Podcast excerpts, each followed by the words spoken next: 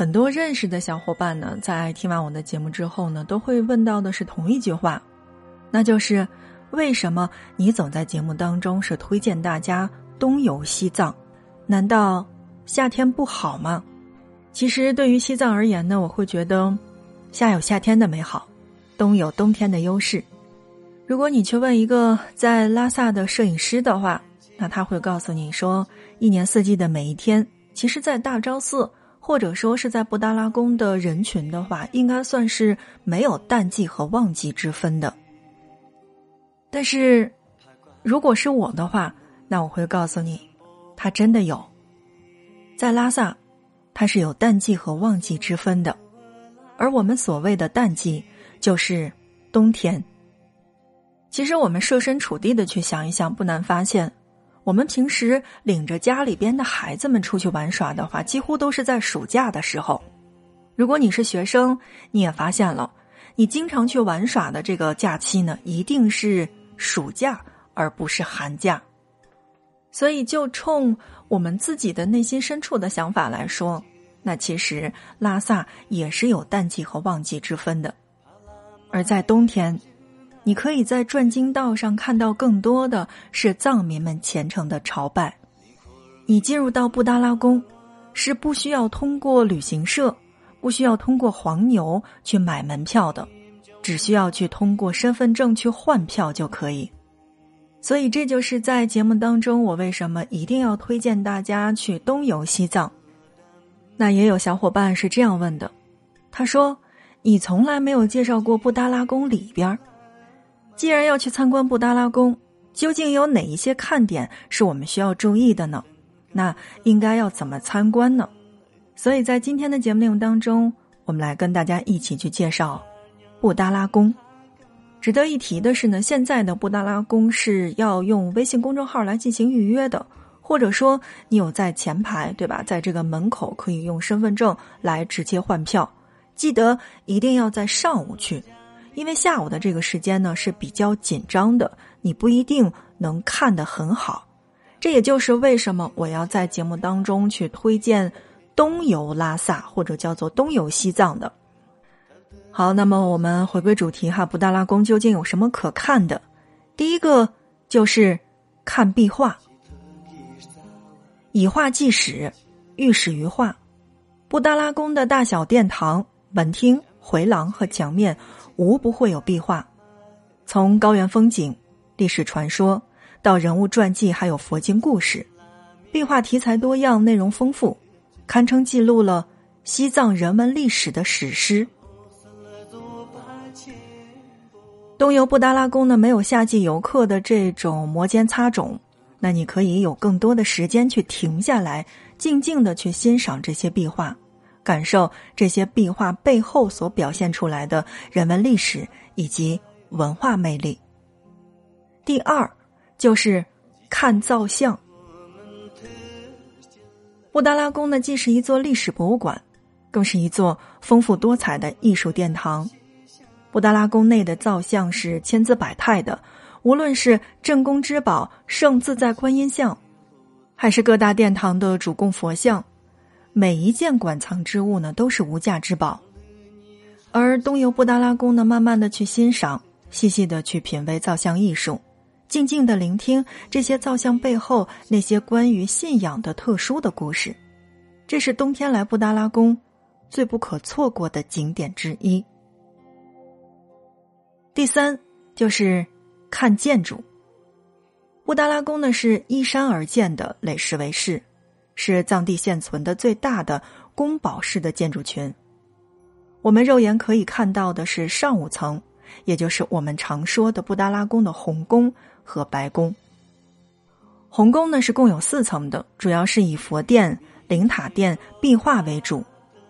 明殿堂馆藏有唐卡、金印。金册等历史文物，是东游布达拉宫感受藏地文化魅力的最佳的场所。而白宫相比红宫呢，目前已开放可参观的这个宫殿是比较少的。东游布达拉宫参观白宫，主要是以东大殿、日光殿为主的。说实话哈，我进入到布达拉宫的时候是非常转向的，但是吧，它里边是有这个工作人员，也就是僧寺来负责指引的。即便呢，在冬日，你可以稍微的慢慢走，把你的步子放慢，呃，你可以慢慢的去欣赏。但是它的游览路线是给你规划好的，有的时候呢是钻过了一间房，有的时候呢好像又是绕着佛像走的。虽然布达拉宫当中呢有很多的佛像，给大家来举个例子也并不是那么恰当好处，但是我觉得我用其他的比喻来形容的话，你就会非常的明白了。因为呢，我们都知道这个布达拉宫整体呢是依山而建，有的时候呢就是在这个山当中去凿了一个窟窿，然后把这个佛像放进去的。那你知道吗？其实我们所谓的这些窟窿。其实就是山里边的一条路。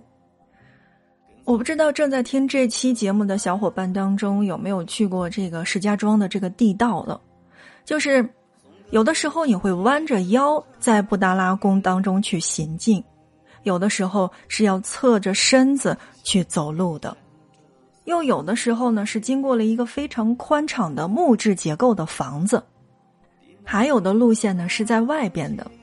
总而言之呢，就是它有的时候呢，这个路线是并不一样的。据说呢，在布达拉宫里边，那么好多层是相通的。我们刚才说到了哈，是有上五层的。其实下边有没有？据说是有的，但谁也没有参观过。所以你这一星期去的这个路线，也许跟下一星期是不一样的。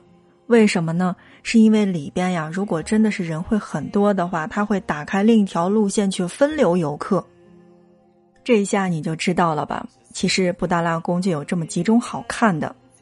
当然，那大家问到了布达拉宫对外开放的参观的宫殿有哪些呢？那就是有我们的雪城、白宫和红宫。值得一提的是呢，宫殿内部是一律禁止拍照的，请勿触摸文物和壁画。好，正在收听到的是 FM 轻奢时光，听着声音去旅行。在今天的节目内容当中呢，我们来跟大家一起讲布达拉宫。刚才呢，来跟大家一起讲到的布达拉宫，就是布达拉宫究竟有什么好看？那我们是说了可以看壁画，同时也可以看造像，再者就是看建筑。当然呢，我们这只是笼统的去跟大家来说到了。究竟可以看什么？当你真正去看的时候，就会发出“哇塞”的声音了。那在下面的时间当中呢，来跟大家一起说一下，在布达拉宫游览的这个路线究竟要怎么走。那第一个呢，就是正门。呃，在正门的时候呢，一定大家是要带身份证的。这个是我们在这个做西藏节目的时候，那个经常提醒大家的嘛，因为。所有的景区，它都是要刷身份证去扫脸才能进去的。当然，这个布达拉宫呢，也同样是要进行扫身份证，然后要去过安检的。值得要注意的是，因为布达拉宫的里边的建筑呢是木质的，所以在安检的时候，你的这个打火机呀，相对来说还有什么小刀啊，就这种危险物品是要放在外边的。进入到正门之后呢，第一个值得打卡的地方呢，就是珍宝馆和枪仓。布达拉宫的珍宝馆呢，是位于布达拉宫脚下的这个雪城当中的，原名叫做斋康。珍宝馆占地面积是两千五百平方，建筑面积是两千一百九十九平方，外观呢是个典型的藏式的建筑风格，而内部说的直白点其实就是一座现代化的博物馆。展览文字及实物说明一律采用的是藏、汉、英三种文字，而珍宝馆呢，这个内容比较丰富，涵盖了西藏的历史文化、艺术等各个方面，成为了人们了解和认识西藏历史文化的一扇窗口。所以，这就是为什么推荐大家去珍宝馆看看。那么第二个呢，叫做枪仓。枪仓是什么呢？其实简单的来讲，就是布达拉宫各殿堂内敬献的这个神影所建，后逐步去演变成了酒馆，现在呢已经叫做酒作坊了，并展示了西藏青稞酒的制作的全过程。所以，小伙伴们，青稞酒的制作全过程，你不一定在其他地方可以看得到，但进入布达拉宫，第一个可以了解到的，一定是制作青稞酒的过程。所以，枪仓是必打卡的景点之一。其他的地方呢？根据这个游览路线再往上走的话，就是东日光殿、白宫门厅、弥勒佛殿、坛城殿等等。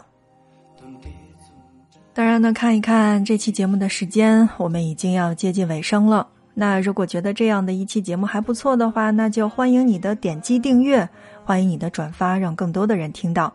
在下一期节目内容当中，我们继续来跟大家讲。在布达拉宫里边，我们的游览路线又是哪一些？值得关注的是哪一些佛像？哪一些坛城？还有哪一些我们值得细细去品味的我们的文化历史瑰宝？FM 轻奢时光，听着声音去旅行。本期节目就是这样，感谢大家的收听，我们下期不见不散。